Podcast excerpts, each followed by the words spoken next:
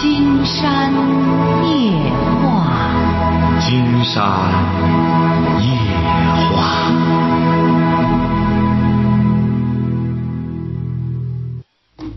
晚上好，听众朋友，我是您的朋友金山，很高兴和朋友们相会在午夜。马上接我们朋友电话哈。喂，您好，这位朋友。哦，金山老师，您好。嗯，您好，我们聊点什么？那个，那，哎，我最近特苦。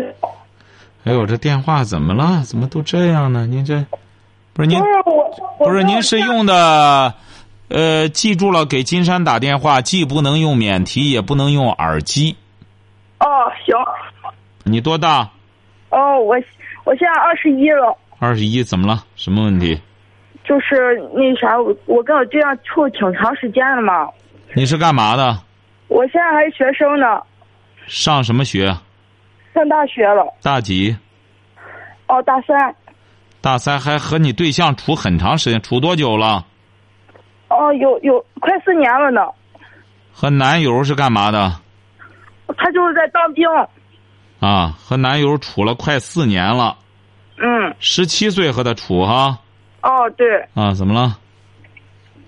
那个，可是最近嘛，我又给他打电话，他老是不愿意跟我说话。哦，他为什么不愿意和你说话？问问他。我之前我也不知道，然后我就是，嗯，就是好长时间了嘛，我就问他战友。啊。他战友说是他跟他们部队里边有个小男生走走特技。嗯。啊，我真，我也不知道怎么弄这事儿。我听了你甭怎么弄，没事儿哈。他呢，只是在部队上吧，他有作为一个年轻人，在那里和些男伙伴在一起待着更有活力，哎，每天出去玩什么的更有意思。他和你在一块呢，腻歪的，整天打这种重复电话，他没什么意思。经常告诉你，不光你这样。很多像你这样的女孩子也是这样，你不要怀疑他在部队上怎么恨呢？您放心，在部队上，他除了男的，得没女的，他必须得和男的在一块儿。军营里都是男的，所以说你不要向上歪里想，你只能想一想，我是不是这没乏味了？他和他待四年了，整天一打电话腻歪这些话，他够了。他多大了？他跟他比我大两岁呢。啊，这说明这是一个地道的小伙子。以后你改变一下话题，再就是不要没事老给他打电话。哦，我们也就最多也就一天通一次电话。太多了，一个礼拜通一次都都都都足够了，也也不少了。哎呀，这，哦。哎，小子。嗯。嗯。瞧见了吗？这二十一二的女孩子就这样。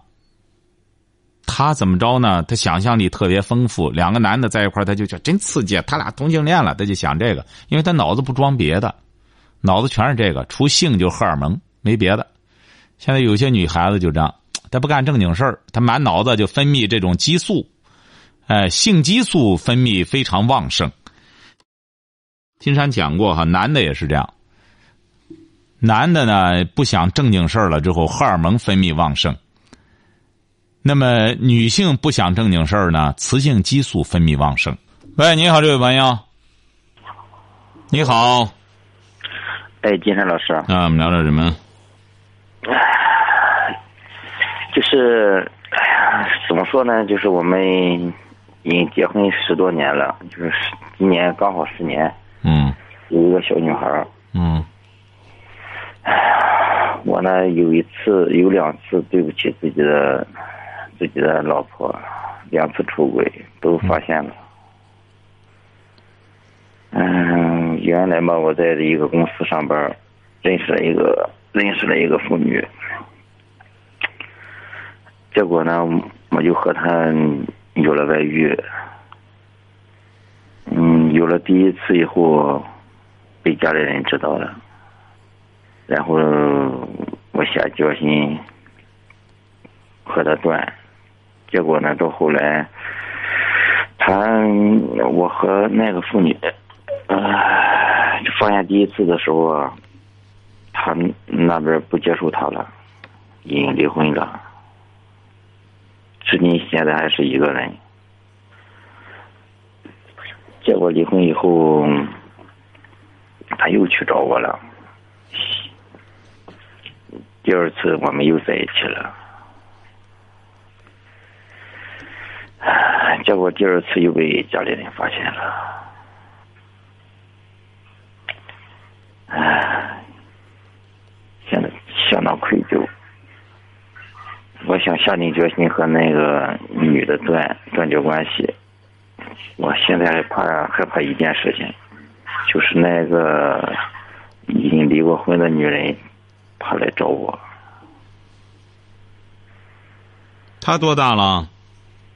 她今年有三十五吧？你多大了？我今年三十三。嗯，你是干嘛的？啊，我是打工的，原来在公司上班，到后来嗯不干了，出去打工了。嗯，原来在公司上班。成啊，能改就成了，改了不就成了吗？啊，我怕那个女的再来找我。再来找你，你就告诉他，都被逮住了。你说本来就不行，本来你说就办事不利索，都逮住了，再弄你说我这边也没戏了，告诉他不就得了吗？他不干，他如果在死缠死缠怎么办？死缠，你看看，你给他找个对象吧，谁让你给人家把婚姻搅和了？他当然得搅和你啊！你说他没，他没出路，没别地儿去。不行，看看怎么想办法，再给他找个人儿。你得，你这压根儿不是，你这就属于不是艳遇的，你这都属于遭遇。那边老公正好想来个金蝉脱壳，有些男的就这样，为了摆脱这种傻老婆，赶快让他找个外遇。哎，我可有了，有了合这个合理的理由，人家把他甩了，你这大包袱丢你这儿来了。所以说，有些人呢，有些男的就搞不清楚，不是说哪个女的和你一办事儿，哎呦，我艳遇了，你看我也风流了，我也花心了，他不是这样。他有的时候实际上是个大麻烦，一个大累赘，一下弄手里了，还以为是什么好东西呢，实际上抱了大马猴。所以说，像你就属于这种男性，搞不清楚，你就没不正经干事儿，你还去倒腾这个去？你说你一个男的想倒腾这个还不容易吗？总有那闲的没事儿的女的，你得你得不行啊！你把人搅和了。你就得想办法对人负责任啊！你告诉他，经常告诉你，还再来找你没关系，找你呢。你关键是要把腰带系紧，晓得吧？嗯哎，找你怎么着都行，甚至请他吃个饭都行，但是要管住下面。嗯哎，他慢慢人一看，这女的说白了资源有的是，他一看，好，你这蛋长心眼子了，哎，不傻了。他就不再缠着你了，因为他觉得吧，你哎划了两下，你这就来劲儿了，你自个儿就把控不住，哎，就这扎不紧腰带，他来找你两回，你试试，两回你不脱裤子，人就就不搭理你了，人找别人去了，资源有的是，晓得吧？嗯嗯，没别的问题了吗？啊，没了，再见。喂，你好，这位朋友。喂，金山老师你好。哎，你好，我们聊点什么？啊，我就是说想聊聊我聊聊我就是说我人生的一些问题。你什么？我人生的一些问题啊。来生？来生？来生是什么意思啊？就是说我我坐牢嘛，我坐牢刚出来。哦，你坐牢刚出来啊？啊，就是说我现在还找不清来生的方向。哦，人生的问题啊！竟然听着你说来生的问题。啊，就是出来出来多长时间了？啊，我们张秋来说话就是吐字不清嘛，方言的问题。你出来刚从监狱出来多长时间了？我是十一月十三号出来的。嗯，你今年多大？我今年二十八岁。哦，还年轻嘛？这这在里边待几年？呃，在里面待五年半吧。哎呦，那可不短。啊，对。呃，行啊，你现在这么年轻，有什么有什么想不开的？你给金山说。就是我现在很迷惑。啊。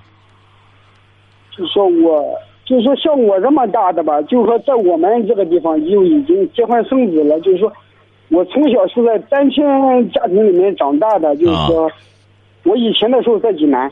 啊，不是，关键你犯什么事儿进去的？我犯的是盗窃。你这位小伙子，金山可得告诉你，你记住了哈。啊。你听着，第一点，你说到你将来的人生哈，记住了，第一点。嗯。不要重犯。我知道，我现在在，就说我出来以后吧，我家里面也给我找了工作了，就说我现在这，就现在我上班的这个地方吧，就是说因为化工厂嘛，我过敏，就说我现在想。哎呀，金山觉得你就别再什么上班了，你这上什么，你就这这什么就行了，你这你这坐牢都没事了，这体格练出来了，怎么弄呢？就做个买卖吧，做个买卖。金金山老师，我跟你说啊，啊，因为我不是在我们济南这边坐的牢，我是在济南坐的牢，就说煤矿单位。啊，就是说我做老板，就是说我觉得就是没学到，就是说对对那个煤矿的、这个不用学什么技术，你现在呢就是做买卖，就是慢慢的从头学起就可以。你在煤矿那边学着，先开始倒点煤也成啊。我倒点煤，就是我我就是说我家庭条件不是很好，就是我单亲家庭啊，家庭不是很好，就说做做就是做小买卖呢，我父亲你说有一些问题还是不太理解我，我也自己想做，但是我父亲不是理解我。我父亲呢，就是说天天晚上听你的节目。我那这位小伙儿，金山告诉你哈，这位小伙儿你记住了哈。啊。你既然给金山打电话了，金山首先希望你像个爷们儿。像个爷们儿就是怎么着呢？少说多做，不要再抱怨你父亲。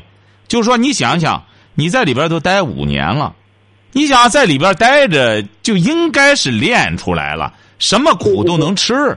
出来之后，干什么事儿从头做起，不要什么大成本，弄个百八十的先干起来。你甭别的，你就是卖个小早点，卖干个小买卖，关键得吃苦。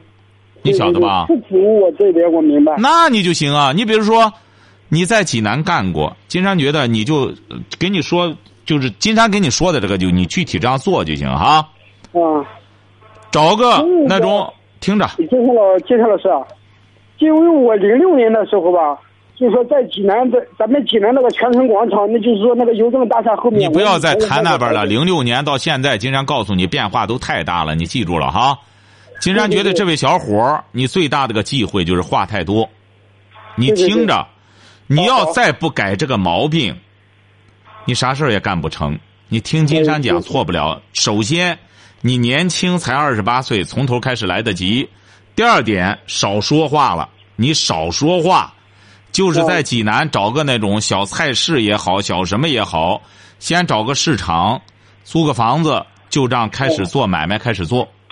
嗯，那个摊位费吧很少，然后你就看看什么挣钱做什么，嗯，哎，自然这一天下来好几十甚至上百的挣，你就开始知道这个钱是怎么挣进来的，然后你再想办法再去进货，这个买卖买卖就是你买进来再卖出去，买进来再卖出去，慢慢慢慢的。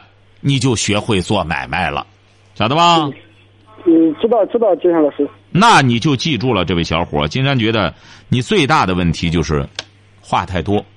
嗯，我我也知道我一些毛病，但是金山老师呢，就是我现在我家里面就是说，就是说我我我我叔叔那边呢，就是说最担心的问题就是我的家庭，就是说我成家的问题。你成家的问题先不要考虑。你就成家的问题，你干上两年买卖挣点钱之后，也耽误不了你成家。你现在首先考虑的，你先干起事儿来之后，在干事儿的过程中，你很有可能你要卖个菜什么的，人家经常来人了，哎，你对人家特别好，人家一看这小伙你看公买公卖的挺好，没准就有热心人帮你的忙，比你在家里这样。说我刚出来，我赶快找对象吧，比你这个要轻松的多，晓得吧？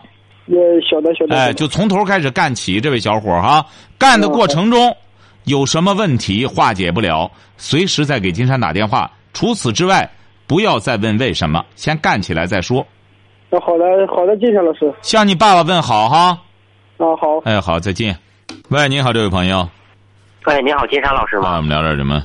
哎，老师是这样的，我们现在我现在是在上上学嗯，上什么学？上什么学？啊，呃，就是专科啊啊，说吧。啊啊，对，这样的，就是现在我们寝室嘛，就有一个人他非常怪癖，嗯对，就是说我们都觉得他可能患上抑郁症，或者说什么样的一种精神上的疾病，可能是我们寝室的人现在都不敢怎么跟他说话。嗯对，就是说，我们他现在性格也特别暴躁，就有有的时候就是室友有一些小摩擦，他他就会就大打出手，嗯。而且每天不怎么和我们说话，不怎么和我们沟通。我们现在就是都也，既是替他害替他担心，也有点替自己害怕。现在有一些你宿舍几个人啊？啊，宿舍六个人，嗯，不是，他是上课什么正常吗？他上课什么的，但是倒是正常，但是他与人沟通现在基本上不与别人沟通，不与别人说话。那不与别人沟通，你们少招惹他不就得了吗？别招惹他。我也就是有的时候在，因为在寝室嘛，在日常的生活中总会遇到一些，或者遇到一些小小事情啊、小摩擦啊，就是我们也特别想帮助他，让他能够走出来。而且走出来干嘛？不是我们不是人家走出来干嘛？他上学正常着，你们只要不招惹他就成了。你们为什么？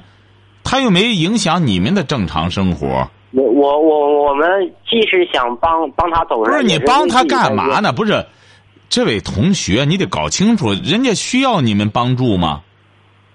对啊，但是现在有一点就是，我们感觉他他怎么他性格上好像他有的时候会在看一些什么东西啊，特别变态的一些东西，我们真的就是有的害怕。是不是你们宿舍一个人一个电脑也是？啊、对，有的人会没有电脑，但是差不多会有六个人会有四五台。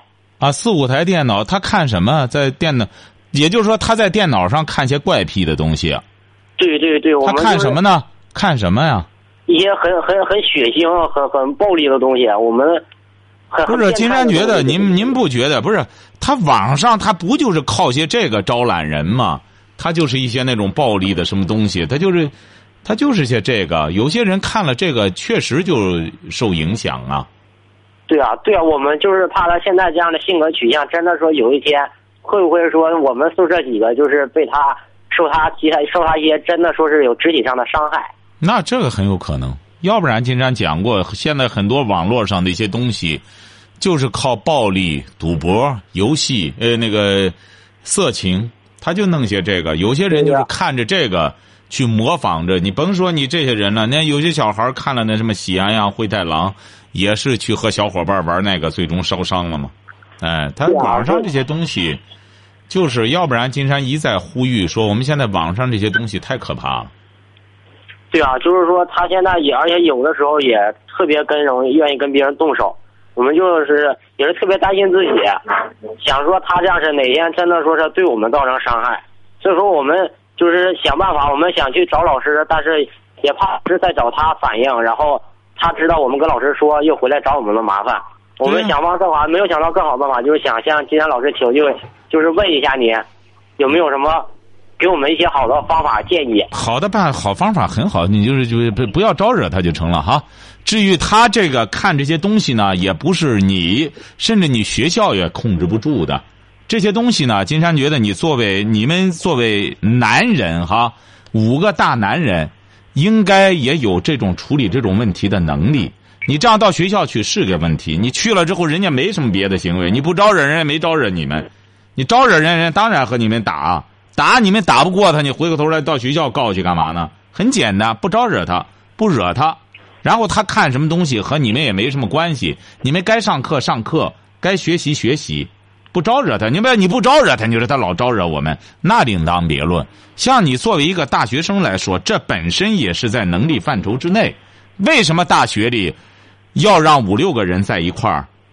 就是上学的目的，让啊大学生也得学会处事的能力。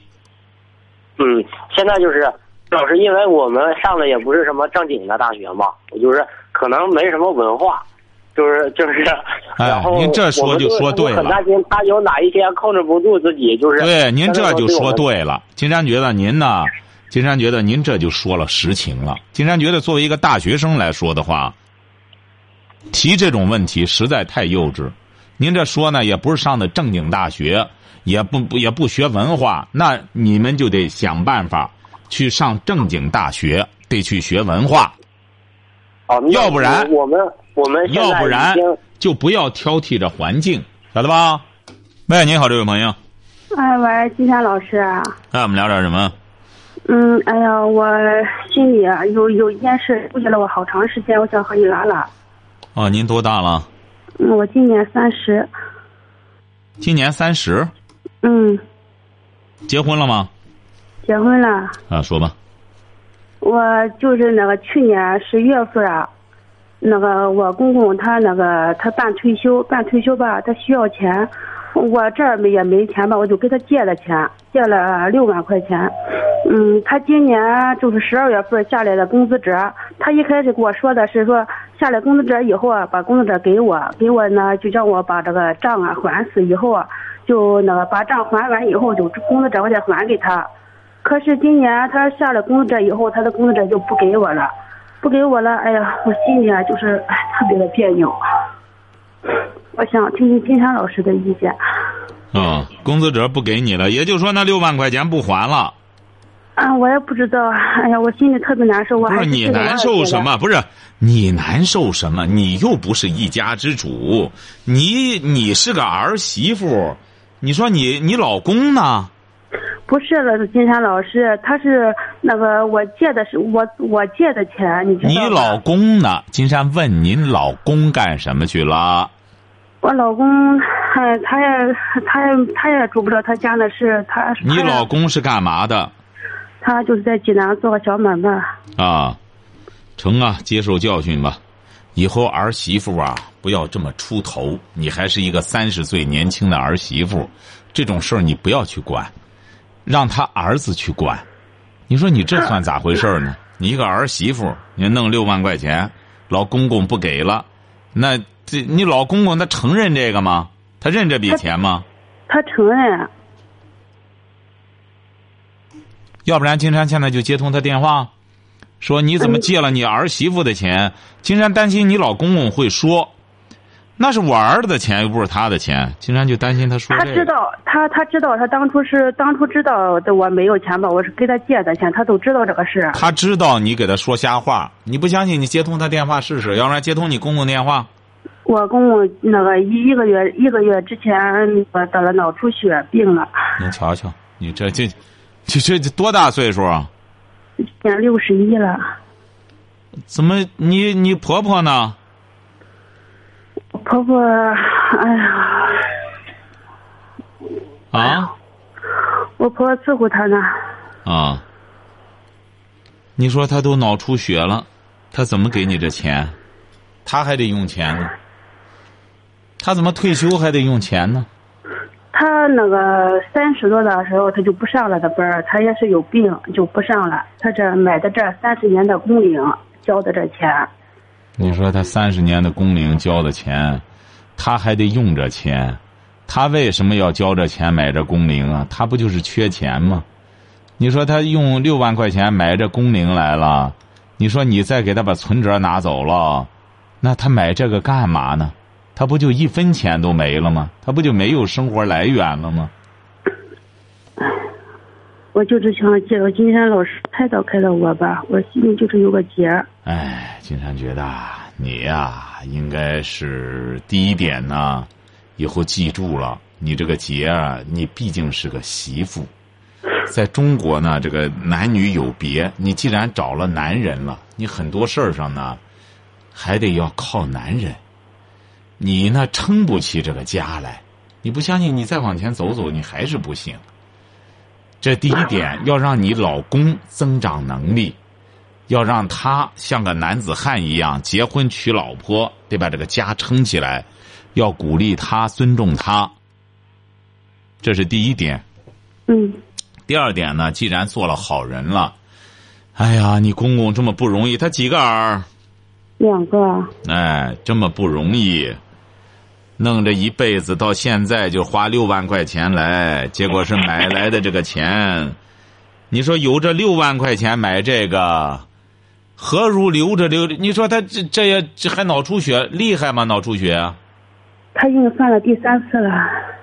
你想想，你都这样了，这六万块钱恐怕，你说能还回来吗？现在有语言能力吗？有能讲话吗？嗯，他那个说话是行的，不过就是反应慢。哎，所以说你们好好给他养身体吧，要不然这六万啊白砸上了，晓得吧？你这样，他只要是能够身体养起来之后，那么这个工资折就得不断的给钱。对啊，哎，你要是再给他挤兑他，再要钱的话，你恐怕那就麻烦了。你要聪明的话，现在别提这事儿了，让你老公想办法去。你说我给你父亲借的电，我给这个呃老公公借的钱，让他在济南好好做买卖，给他增加压力吧，让他赶快多挣钱吧，晓得吧？您是哪儿的？我是德州的。德州的，怎么你对象跑济南来做买卖呢？他就是那个那个下了学以后，他那个那个就是干配件儿，在在在这济南市场干配件儿，给人做个小买卖。那你就告诉他吧。金山觉得这对你来说是好事儿。这样的话呢，男人就这样，他有压力了，他也就没别的心思琢磨别的了，晓得吧？嗯哎，把这个压力转嫁到他身上，让他多挣钱，好给他父亲还上这账，晓得吧？啊，行，谢谢老，师，好嘞，再见。好，谢谢，谢谢您。咱有些男的也是这样，你闲了他之后啊，他闲了以后生是非，他不是生正经事儿。喂，你好，喂，英英老师啊，哎，我们聊点什么？嗯，婚姻问题吧，你多大了？三十一了，三十一岁，嗯，结婚了吗？离婚了，离婚了？离婚了，我离我没离婚，不是结婚了还是离婚了？没也没呃结了婚了，没离婚，啊，结婚了，怎么了？嗯，就是我对象在外面养小三了吧？结婚几年了？嗯，十年了吧？十年，几个孩子？嗯，一个孩子，你对象是干嘛的？嗯，工地上吧，工地上干嘛的？嗯，包活干，一年挣多少钱？啊嗯，挣个几十万了吧？给你多少钱？嗯，这几天也没怎么给吧，就买房子买车了吧？你们家都买房子买车了？嗯，这不前几年也没这么好啊。不是，他已经都买房子买，你现在住在你们你们买的房子里啊？嗯，没有，现在是在你们山东济南租的房子，买的房子在我家里面。您的家在哪里啊？嗯，贵州的。我的妈！您这是干嘛呢？那，你在这儿你怎么生活呢？他给你生活费啊？嗯，给呀、一个月给你多少钱、啊？子也在这里上学。嗯，没固定的，我们这个。你一年能有多少钱的生活？一年能有多少的费用让你来支出这个生活呢？嗯，一个月六七千吧。一个月六七千可以了。嗯，那他是真有钱，真有钱，他包他这包去吧，包了个干嘛的是？不是，今天就是家里面也有点矛盾嘛，我跟他妈，因为他们家都重男轻女吧。啊，你本身就和人有矛盾，你说他还包个活干，也够辛苦的，挣这么仨瓜俩枣的，一一一一个月还得给你六七千，你说你再挤兑他，他再不这样出去，他多大了？嗯，三十六啊。啊，他这也是减压方式。金山觉得，呃，金山也有这方面的一些朋友哈，你不要老认为他们这个工地上这个干什么的，弄什么小三儿，他弄些小三儿，有一些他也不消费，他们主要包活干用。他有的时候这个一些包工程的，他和一些女孩啊，呃，这个合起伙来，去想办法拿活去。你不要老认为他整天在外边没事往女孩身上使劲，他没那么多闲心。包活干很辛苦，每个活拿下来，他们都要喝无数的酒，然后还得再找个小姑娘，再和打点一些，哎，部门的这个这个这环节什么的，他们很难，他手头没个人，他没法弄。你像你对象这个三十六七的个小伙子，没人搭理他，晓得吧？他得有个助手。你呢？应当第一方面要理解他，再一个方面呢，多给他报平安，说一说家里你打点的多么温馨，然后呢，让他能够对这个家有点牵挂，不时的回来一下，这就可以了。你不要非得，您记住了，如果要是像您老公这个整天把腰带扎得紧紧的，你非常满意的话，比儿子都满意的话，他蹦子儿肯定挣不回来，他本来就是闯江湖的。你知道现在这包个活多难吧？我不是，我跟你说吧，嗯，你在外面找就就算了吧，他还嗯弄得家里面所有人都接济似的。所有人什么？所有人干嘛？他家里面他老妈也说他找了一个贤惠，怎么怎么的吧，弄得反正我就挺难受的。我又不能应他妈，他妈就是我们结婚十年吧，他妈说我什么，我从来都没应过。反正我挺挺逼不过这个气儿了吧？有时候。金山是觉得你这个气儿不能往这儿用，你这就岔气儿了。你这个你是贵州来的哈？你现在在济南吗？嗯。在济南要记住一点，济南的优势在哪里啊？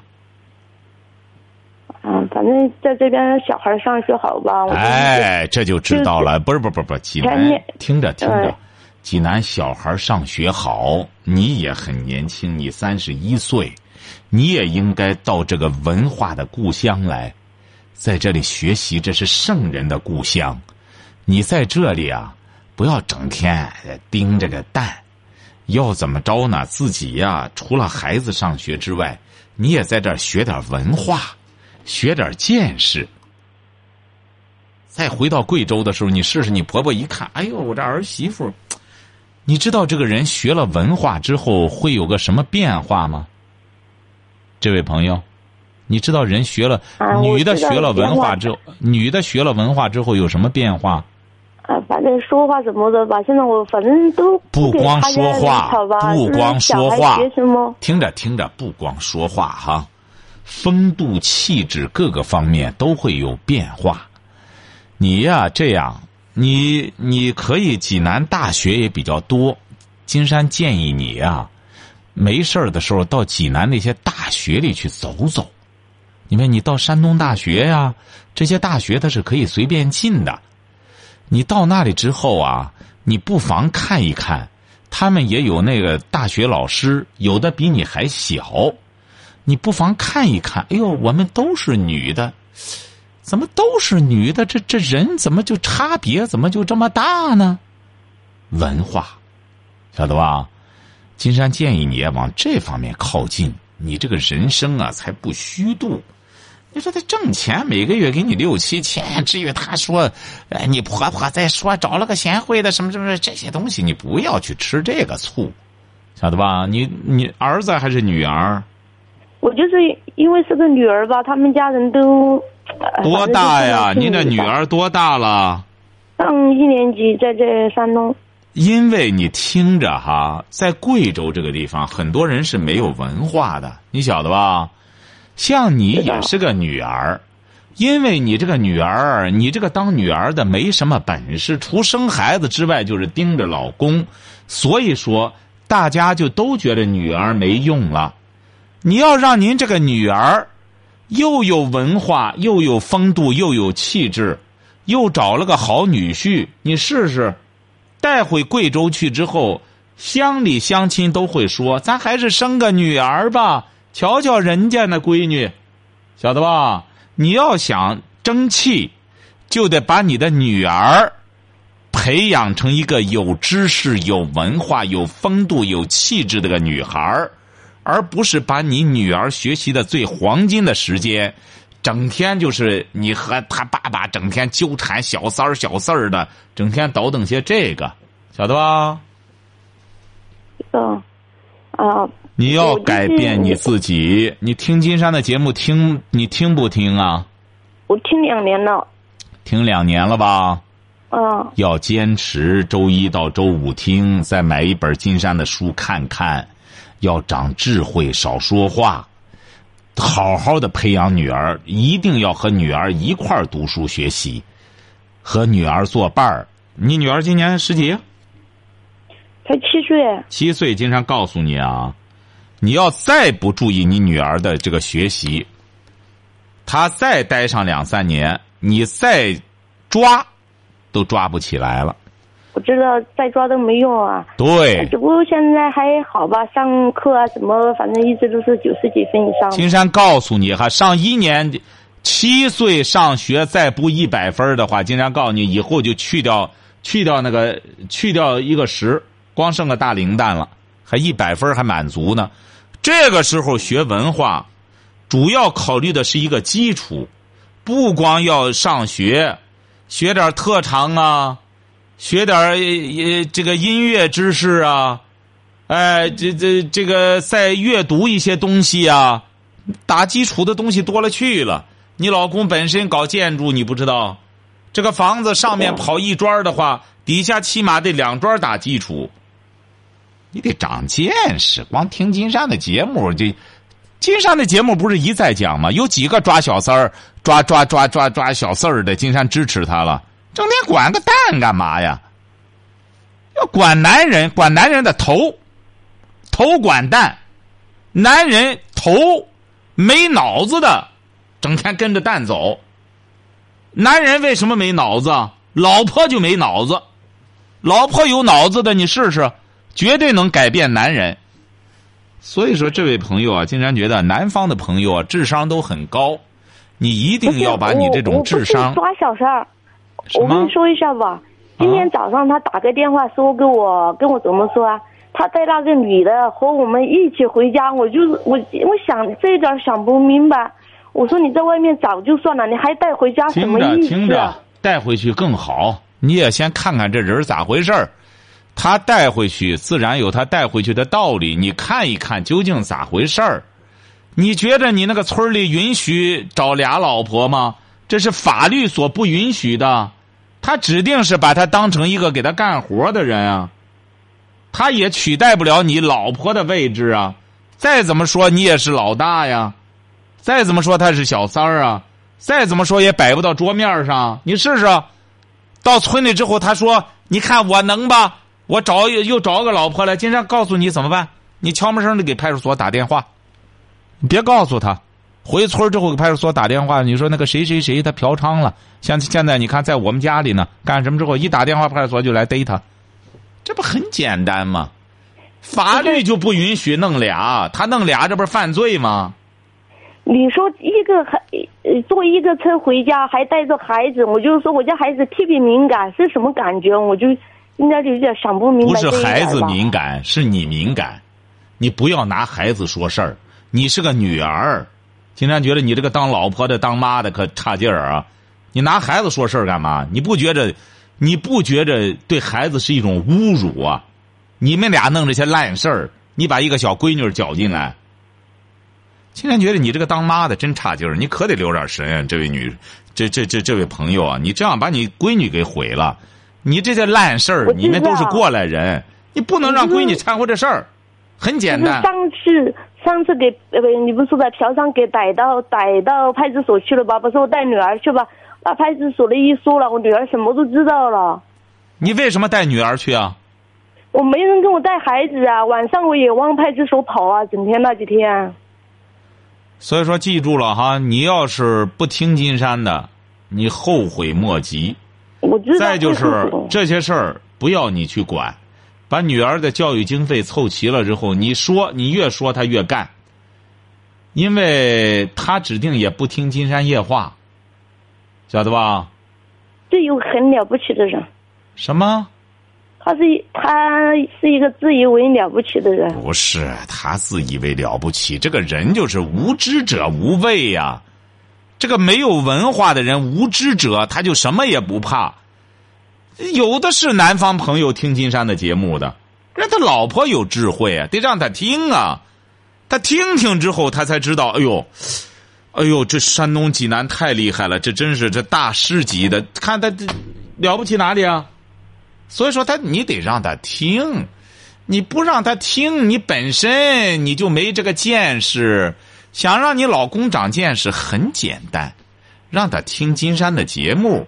那么听了节目，你像南方的很多朋友啊，只要听金山的节目的，他基本上一听，一点就通，很灵性。像你这种太太啊，你做的就不到位。这次记住了哈，给他弄个收音机，哎，说你获了个奖，让他听金山的节目，听听之后，他就知道男人该怎么做了。那好，今天晚上金山就和朋友们聊到这儿。